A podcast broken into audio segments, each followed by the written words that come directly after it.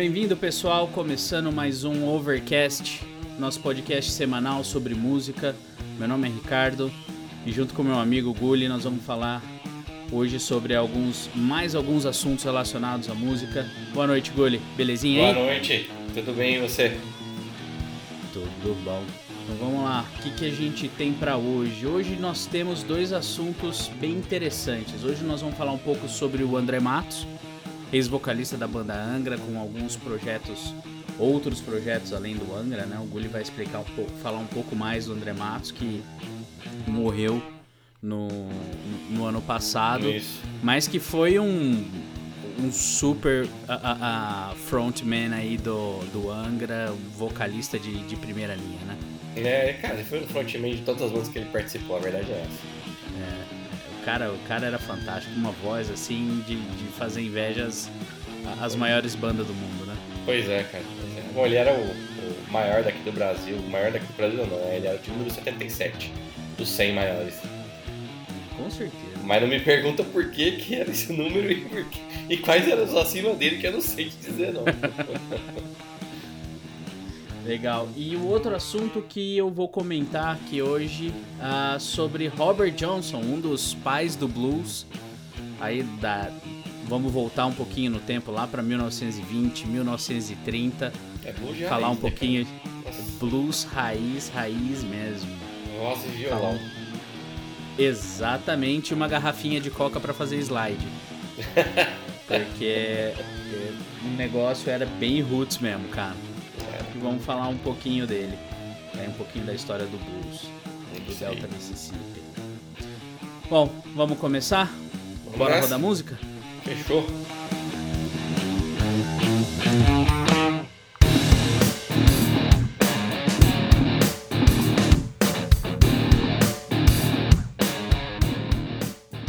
Então vamos lá.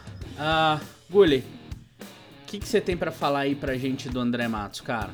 Bom, é, para começar, eu acho que eu não tenho direito né, de, de, de, falar, de tentar falar da história dele. Né? Primeiro porque eu nunca fui próximo do André.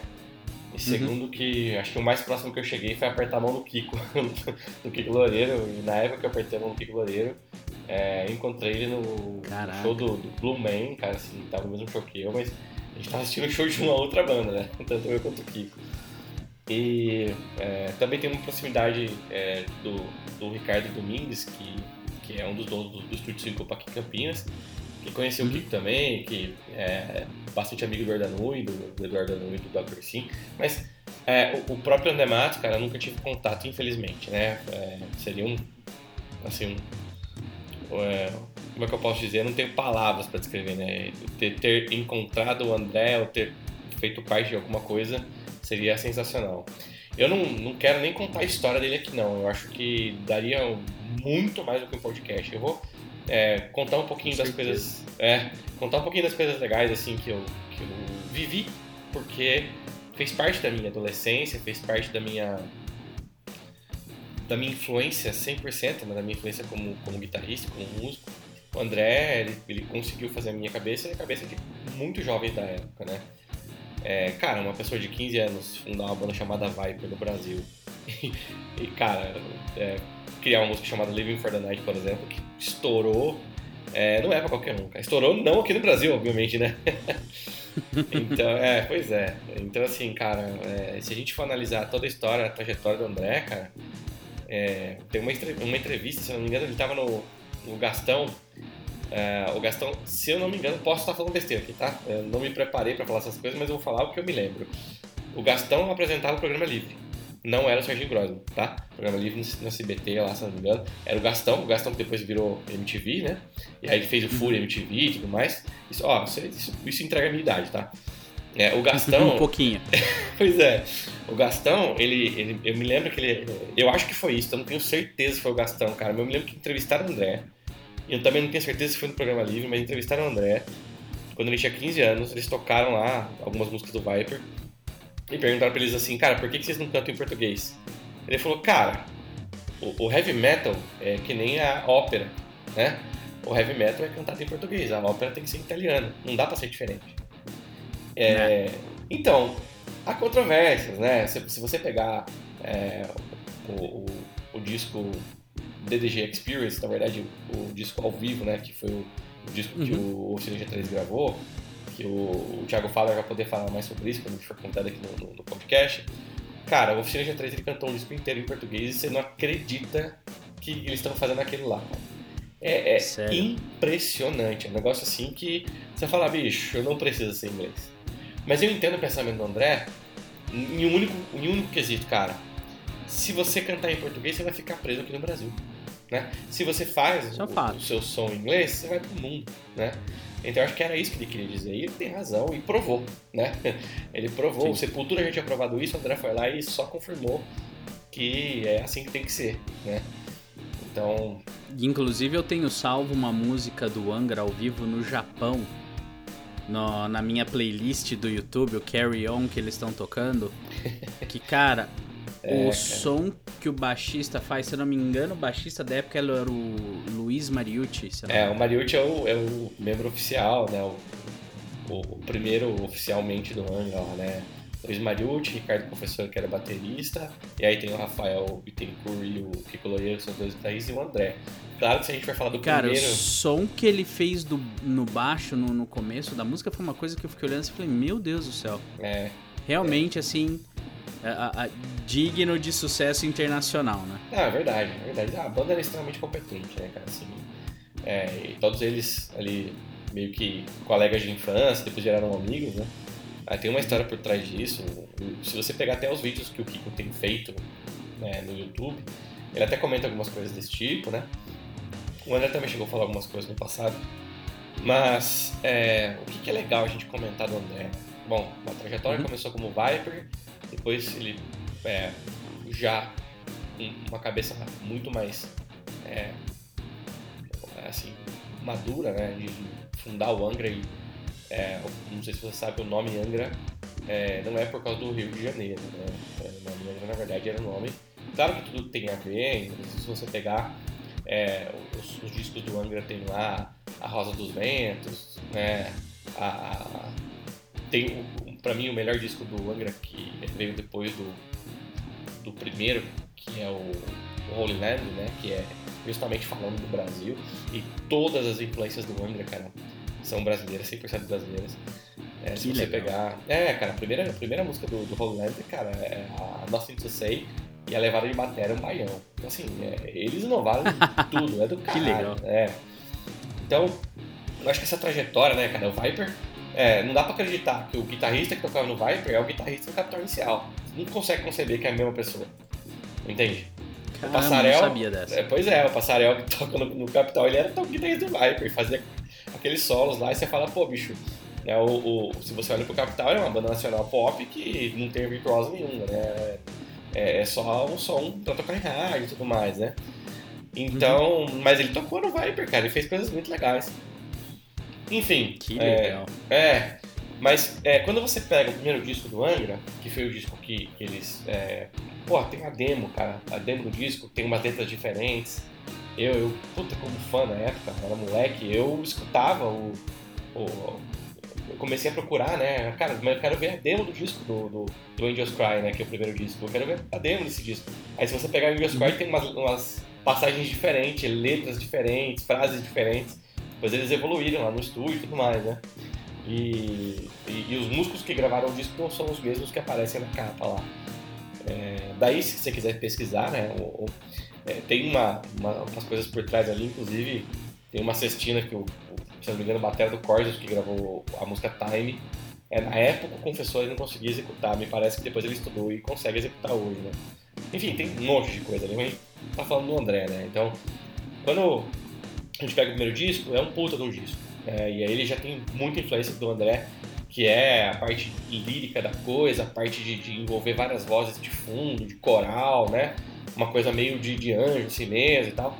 E aí quando você pega o, o Holy Land, que é o segundo disco, cara, a gente, a gente observa uma, uma, uma influência, cara, 99% das músicas nacionais, assim, cara. Tem berimbau, tem baião, tem, tem uma levada de, de meio que de, de timbalada, assim, na Carolina Flor. Assim, cara, tem... É, é, é o André e, assim, gritando assim, ó, cara, eu tô fazendo tudo que eu sei fazer. Eu, cara, uma pessoa incrível, cara, uma pessoa incrível, assim. Cara, que um compositor de mão cheia, né? Não. Eu vi um vídeo dele tocando, acho que era Fairy Tale, que ele toca piano. É, Meu, a, a Fairy Tail tem uma história engraçada, cara. A Fairy Tail é uma história muito engraçada porque a Fairy Tail ficou famosa é, e virou tema de novela no Xamã. O Xamã foi a banda depois do Angra, que é que o Angra fundou. Uhum. Quando ele, ele tava com essa música no Angra, ele falou pro Angra assim, cara, ó, trouxe essa música aqui, vamos gravar. O Angra falou, não, não, não, essa música aqui não. Como assim não? Não, essa música aqui não, tá bom. Então, a maioria decidiu, então vamos gravar. Aí ele vai grava no Xamã, vira tema de novela. Então assim, cara, é, é, é a música, é a música mais comentada do André Matos, depois da morte dele no YouTube. Na internet, né? Com certeza. Cara, você pega a performance dele lá, não tem um, um cara que assista aquele, aquela música. E depois esse negócio de YouTube começou a surgir os reactions, né, dos vocalistas assistindo. É, eu ia André. comentar isso, cara, que quando eu tava pesquisando, quando você comentou comigo que ia, ia falar do André, eu andei dando uma pesquisada nos vídeos, assistindo algumas performances, performances ao vivo dele e tal. Cara, a quantidade de react em cima da, dessa música é absurda, cara. Pois é, pois é. E aí, cara, assim, é, o que que as pessoas comentam, né? Ah, uma puta voz? Beleza. É, o cara toca piano? Pra caramba. Mas o que que as pessoas comentam? Eles comentam assim, cara, olha o sentimento desse cara. Tem um, um cara que pra mim é extremamente importante nesse meio, chama Ken Templey. Ele é um dos fundadores é, da, da, da escola Ken Templey, na verdade, é o, o fundador, né? O que eu ia falar, na verdade, não é um dos fundadores, é um dos, dos influenciadores é, de aulas de vocal na internet. E o Ken Uhum. É, formou pessoas como é, Gabriela Guntikova, por exemplo, que, meu, começou a cantar numa banda que chama Tra- Trans-Siberian Orchestra, que é uma banda de heavy metal que tem vários vocais e, e, se eu não me engano, também tem, tem orquestra e tal. E, meu, é, ele formou uma mulher novíssima, assim, do zero pra, pra arrebentar na banda, né? Já tinha uma outra vocalista e foi substituída por ela, por ela né? Então o Ken Temple chegou e falou, cara, é, que pena que o André morreu tão cedo, ele era muito novo, 47 anos, e ele falou assim, é, o mais impressionante que é que esse cara fazendo esse show, é, o, o- ele cativa todo mundo sem precisar de fogos de artifício, de ilu- iluminação. Ele tá fazendo do Uhum. coração, ele tá fazendo do fundo do coração dele. É. Então, é. É assim, cara. E, aí- e aí você traz a plateia pra, pra perto, né, cara? Porque Não, é. é, você- a, a- a plateia vê que o cara tá se entregando ali, entendeu?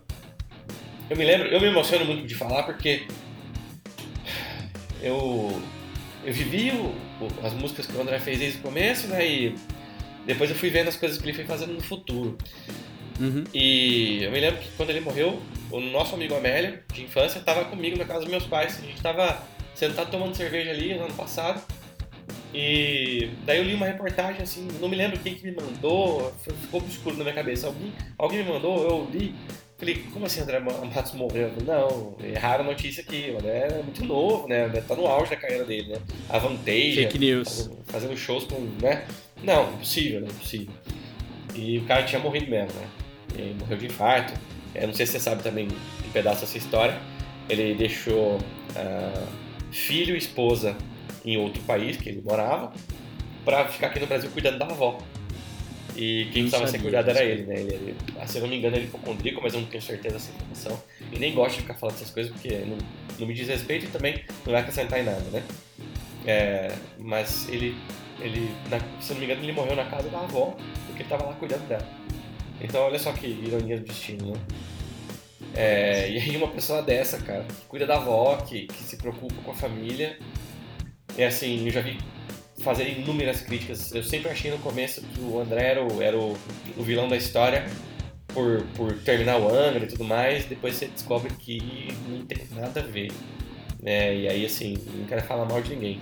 Mas quem tiver curiosidade vai estudar um pouquinho da história do Rafael Bittencourt e entender o que, que esse cara é, é e fez pra banda. Então, é, eu, depois que eu entendi um monte de coisa, o André virou mocinho pra mim e falei, putz, cara. E não é porque ele morreu, tá? Isso aconteceu antes dele morrer.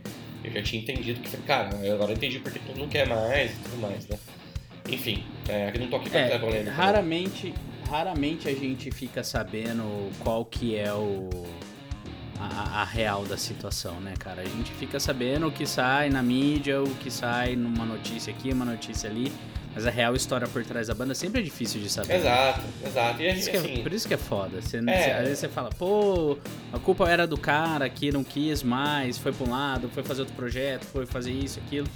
Mas na real tem muita coisa por trás, né? Tem, cara, tem. E, e nunca vamos saber de toda a verdade, como todas as bandas que a gente for falar aqui, né? A gente sempre fala daquilo que a gente conhece, que a gente sabe. Mas a Uhum. grande real por trás do- do- das coisas ali, tá dentro do coração de cada pessoa, a gente nunca vai saber, né? É. Enfim, é, e aí, cara, assim, é, não vou me alongar também, mas pra gente é, só finalizar, eu tava falando que eu me emociono muito porque o André influenciou a minha, a minha infância também, né? Como, a minha infância, na adolescência como músico, né? E esse cara, é, ele não parou, nada intimidou ele, né? E aí, se você pegar a, a trajetória dele, cara, assim, de vários projetos, vários discos, né? Ele fez o Virgo, né? Com, o Tobias Summit, depois ele... é, não, acho que eu tô errando o nome do, do cara aqui. O Virgo foi com, com o Paê, se eu não me engano. É, o Tobias Summit era o, era o, era o, o outro projeto.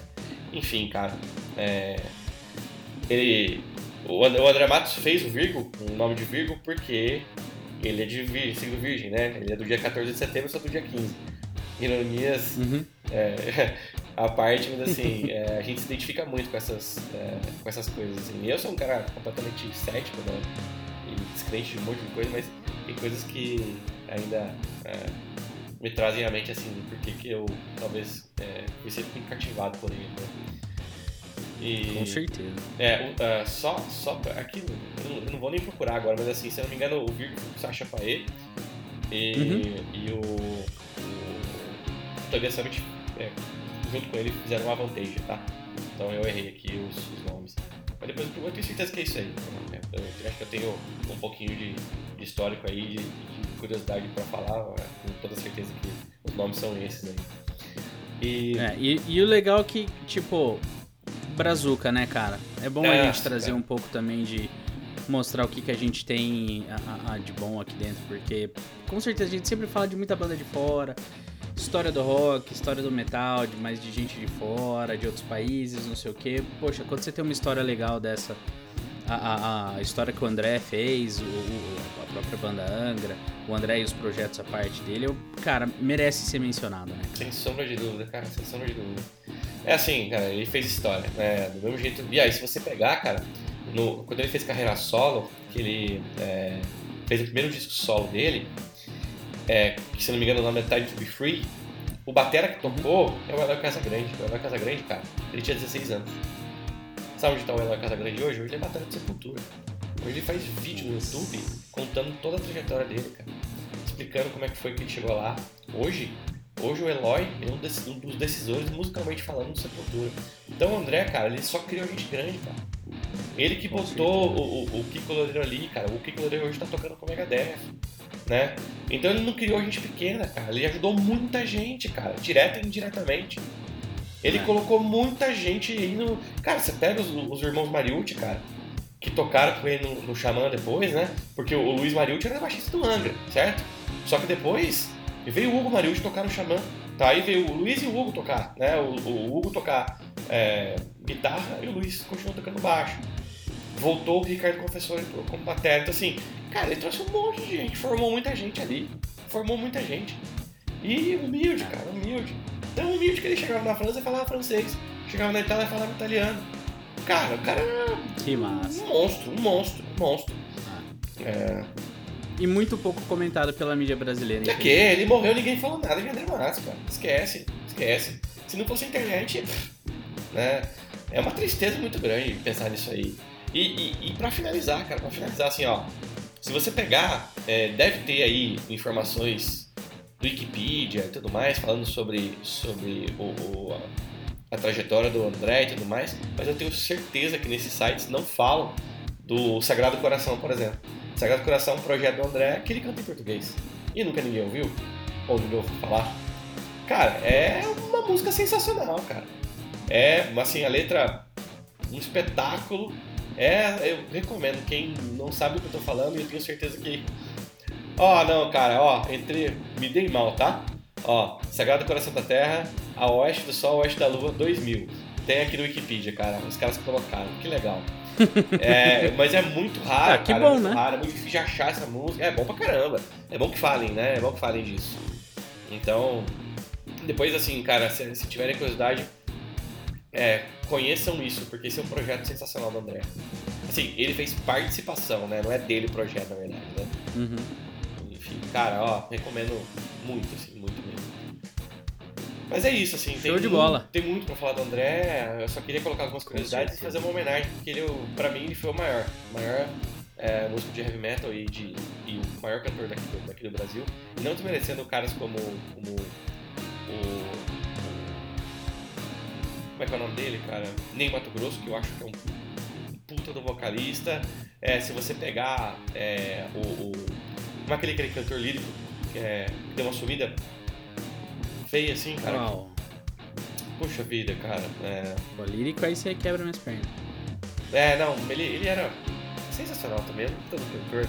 É, música bem alternativa, assim. É, alternativa no sentido de, de, de não, não, não é popular, né? Mas ficou uhum. bem conhecido na época também, não vou me lembrar agora.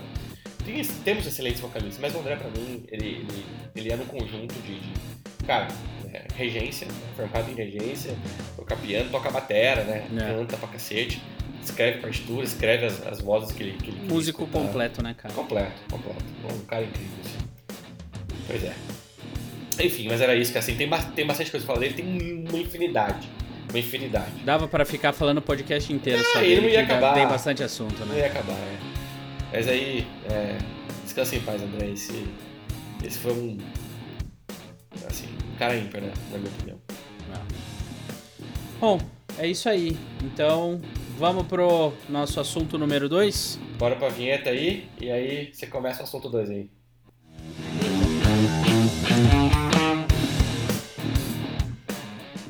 Bom, vamos lá, né?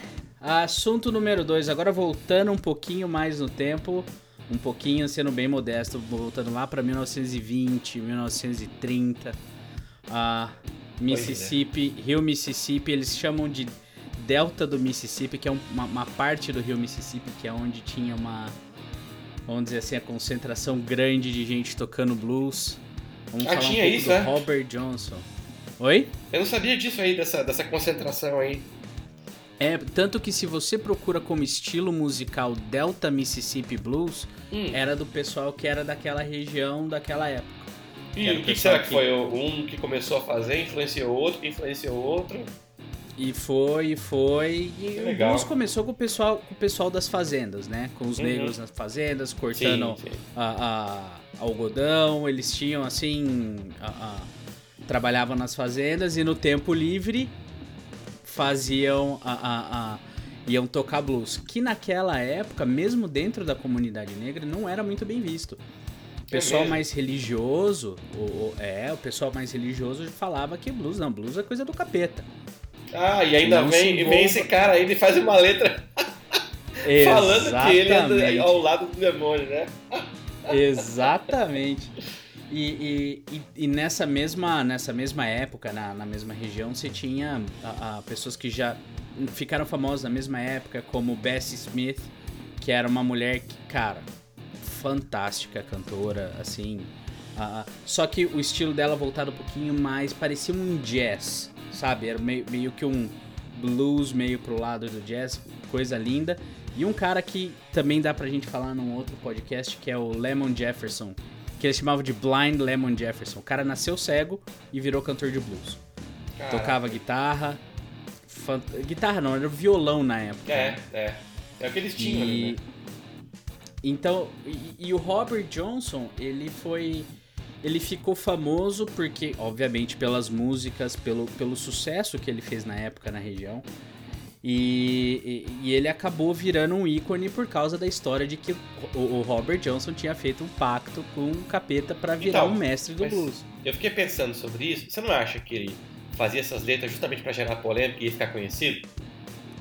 Com certeza, com certeza. E é, e é esse ponto que eu, vou, que eu vou falar um pouquinho, porque tem algumas controvérsias em até o que, que era meio que. Não tem nem como falar propaganda, porque o pessoal tocava no banquinho de madeira, né? É verdade. Mas o, o que era letra para fazer sucesso localmente na época e o que, que era realmente realidade, né? Então, o, o bom, Robert Johnson, para quem não sabe, ele, ele influenciou grandes nomes do rock uh, uh, no mundo, como Keith Richards, Rolling Stones, Jimi Hendrix, Eric Clapton, Steve Ray Vaughan, Joe Bonamassa, Nossa Led Zeppelin. Então, quando você pesquisa por Robert Johnson, você tem todo mundo falando que o cara com um violãozinho na mão e um slide É verdade. contar.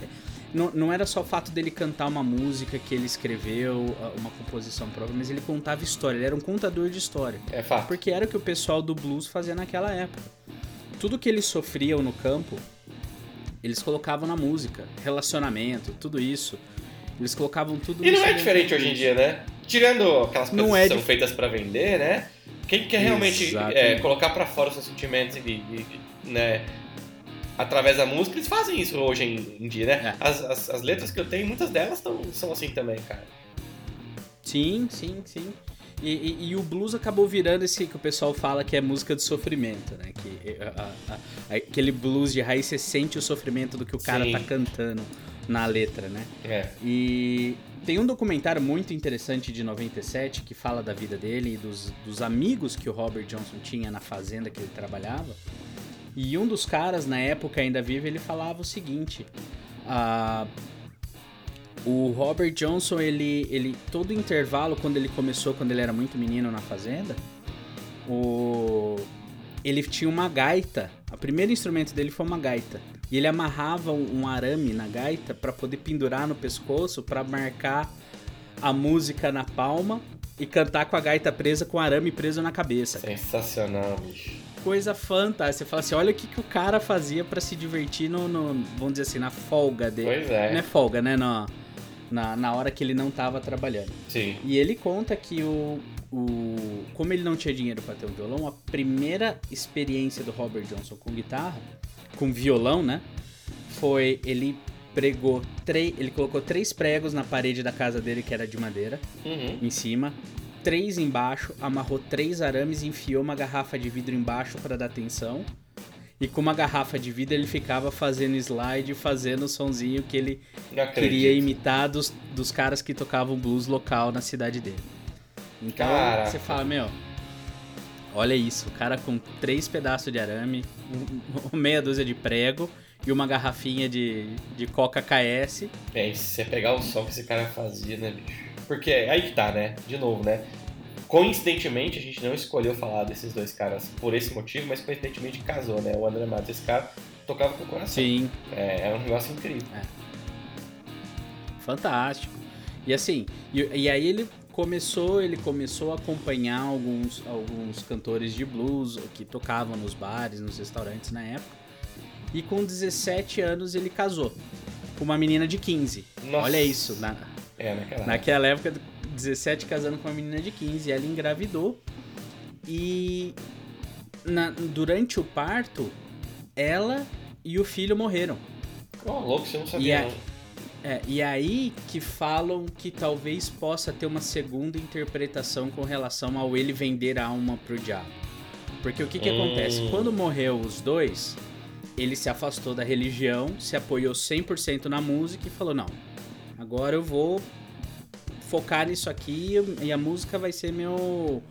Vai, vai me suportar, né? Vai ser o Uhum. meu suporte para esse momento difícil. Imagina. E dizem que nesse momento, dizem que foi o primeiro crossroad dele, que seria a primeira encruzilhada dele. Sim, sim. Que por isso que, tanto que na música Crossroad dele, ele não menciona o nome do diabo, de não sei o que, mas ele comenta do sofrimento dele, que ele que ele, ele fala, eu fiquei no- de joelhos e pedi para o Senhor ter misericórdia do, do, do pobre Bob, que, ele, que era o apelido de Robert, né? Hum, que, que é a letra da banda Cross, da, da banda da música Crossroads. E no final da letra da música, ele fala que ele fala: "Meu Deus, eu não tenho uma, eu não tenho uma, mais uma mulher doce pro para me ajudar no, no meu sofrimento.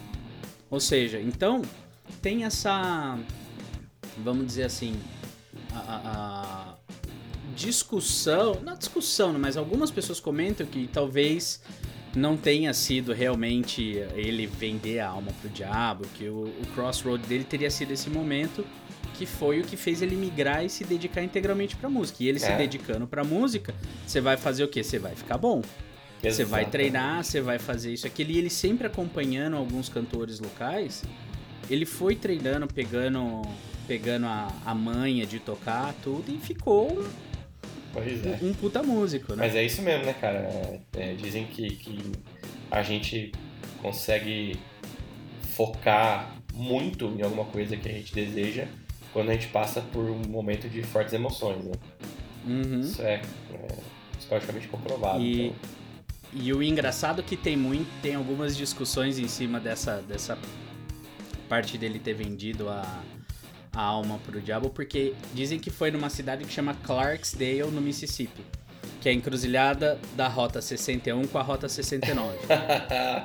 Desculpa, 61 com a 49.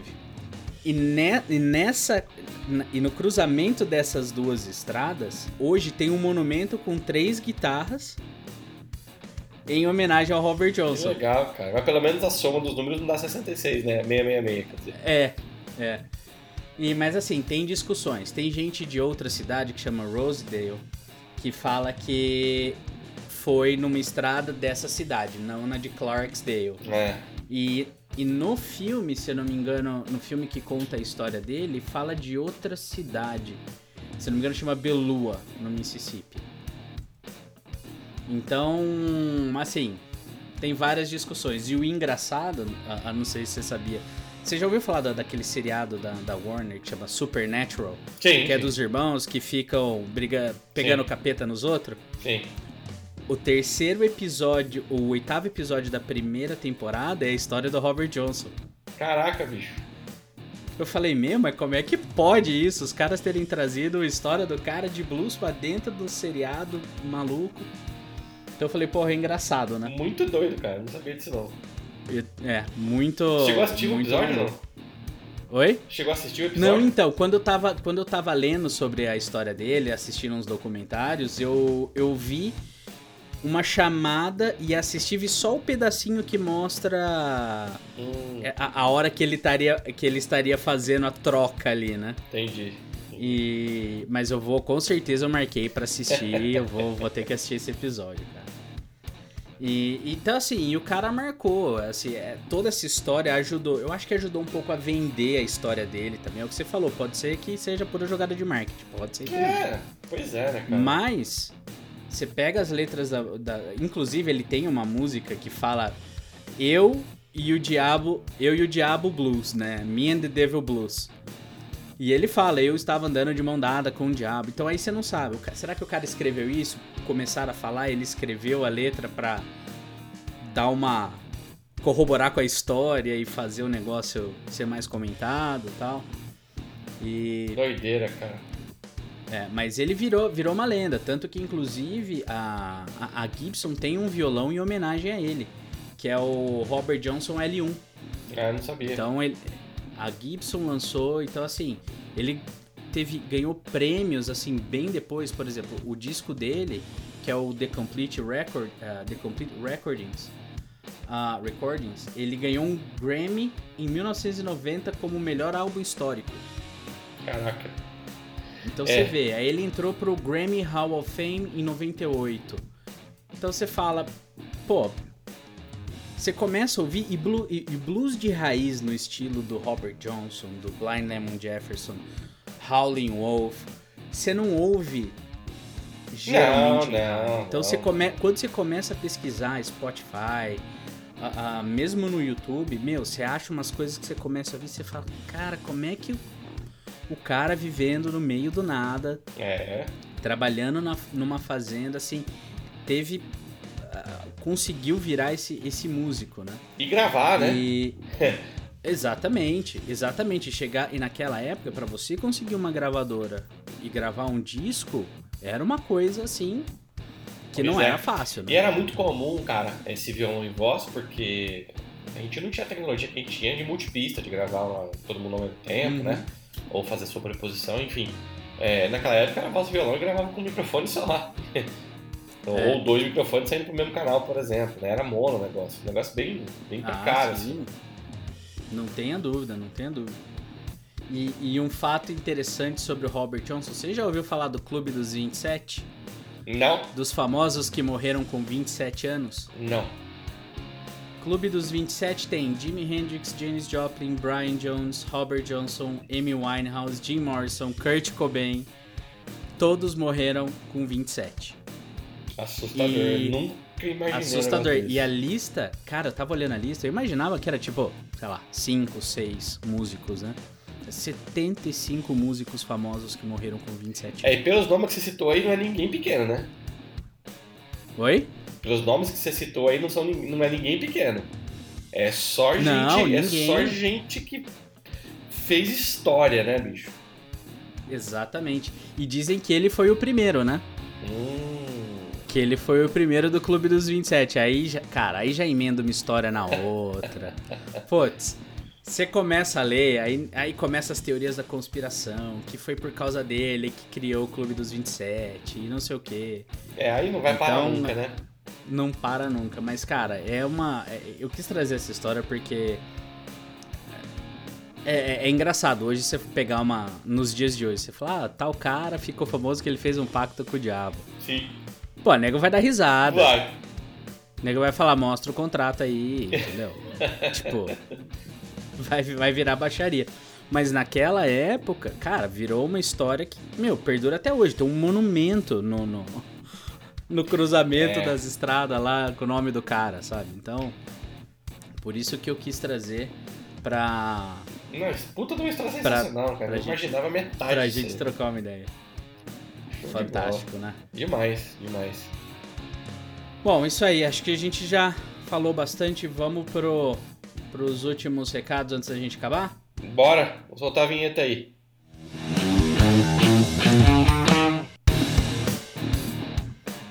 Beleza. Então, como como aí um assunto final, falar pro pessoal quem quiser pesquisar aí, saiu esse mês o disco novo do Marilyn Manson, chamado We Are Chaos. Como é que tá isso aí? Recomendo, cara, recomendo. Eu vi dois vídeos da, no YouTube com essa música, com a música do título do álbum, que é We Are Chaos e a Don't Chase the Dead. Cara, recomendo fortemente que vocês pesquisem essas músicas e, e procurem. Se eu não me engano, tá disponível no Deezer e no YouTube. Eu não sei se ainda se já tá disponível no Spotify. Mas cara, We Are Chaos é algo diferente que, que eu não tinha visto ainda com o Marilyn Manson fazer. Você escuta, você fala, meu, tem muita influência de David Bowie aqui. Tem assim uma vibe de David Bowie Ave absurda. Maria. Aí eu- Esse é outro assunto polêmico que eu não quero nem começar. É. Mas, cara, eu comecei a ouvir e falei, meu. Falei assim, olha, se, a- a- a- se não foi a intenção dele, assim, de, de fazer uma vibe mais no estilão de David Bowie, ficou muito, muito legal, muito parecido. E a segunda, que é Don't Chase the Dead, mais rock and roll, mais estilão Marilyn Manson mesmo. Uhum. Uma letra pesada, e mas bem legal. Recomendo aí o pessoal dar uma pesquisar e dar uma, dar uma olhada nesse disco. Esse eu vou ouvir, cara. Eu tô curioso. Vamos ouvir sim. Tá certo. Bom, Gulli, é isso aí. Falamos bastante, bastante assunto legal. Semana que vem tam- estamos de volta. é, Mais algum se- recado? É, tem sim. Vamos, vamos tentar ver se a gente lança mais um Pocket Cash aí no meio, que a gente fez semana passada. Legal. E lembrar da loja que a gente é parceira, chama Gear Club. É lá de Curitiba, do Thiago Fala. Tá bom? E eu recomendo fortemente os instrumentos dele lá. Gear Club no, no- no Instagram e gearclub.com.br, o site dele, tá bom? É, ele tem, ele tem é, bastante parceiro é, como fornecedor e tal. Então, assim, cara, recomendo fortemente os instrumentos. Eu mesmo sempre negocio com ele. É, e o que mais que a gente tem aí, cara? Eu acho que é, eu combinei no próximo podcast, talvez a gente já traga um convidado para falar com a gente, que é Show. o Nenê Brown, para falar da história do, do Marillion e do Chicago. É, não sei se a gente vai falar das duas no mesmo podcast ou a gente vai falar é, cada, cada podcast de uma vez, mas a gente decide depois. Uhum. Mas talvez ele venha como convidado, tá? E. Bom, eu vou, eu vou deixar aqui uma outra coisa que eu tinha prometido. Cara, assim. O que, que, o que, que tem é, dado dinheiro pra galera que é músico e que, por exemplo, hoje tá na pandemia, é, não consegue mais tocar em bar e tudo mais, aí precisa ganhar sua grana. É, Show, excelente tópico, é, cara. cara, assim, é, eu não vou falar de plataformas ainda hoje, mas já vou, já vou plantar sementinha, assim, cara. Se você sabe tocar instrumento, cara, se você sabe cantar, se você sabe falar, cara, você pode fazer vinheta para podcast, você pode fazer vinheta para canal no YouTube, você pode ser é, o, o- o intérprete de alguma coisa se você for um vocalista, né? Ou tiver uma voz muito boa, você pode ser intérprete de alguma coisa, desde audiobook até é, ó, narrativas de, de, de comercial, trilhas pequenas e tudo mais. Então, assim, pensem nisso aí. Tem muita gente fazendo dinheiro com isso e, e é um trabalho super bacana, assim, não, tem demérito nenhum em fazer esse tipo de coisa. E é só botar a tua criatividade que você tem é, dentro de você para gravar aquilo que você quer gravar é, com a tua cara para ajudar esses, esses veículos de comunicação ou outras coisas que precisem de um trabalho musical. Então, assim, pensem nisso.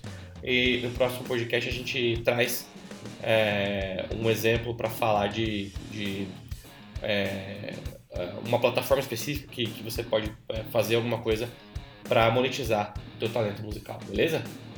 Fechou? Show de bola, cara. Fechou. Gulli, brigadão. A gente se vê na próxima. Valeu, pessoal.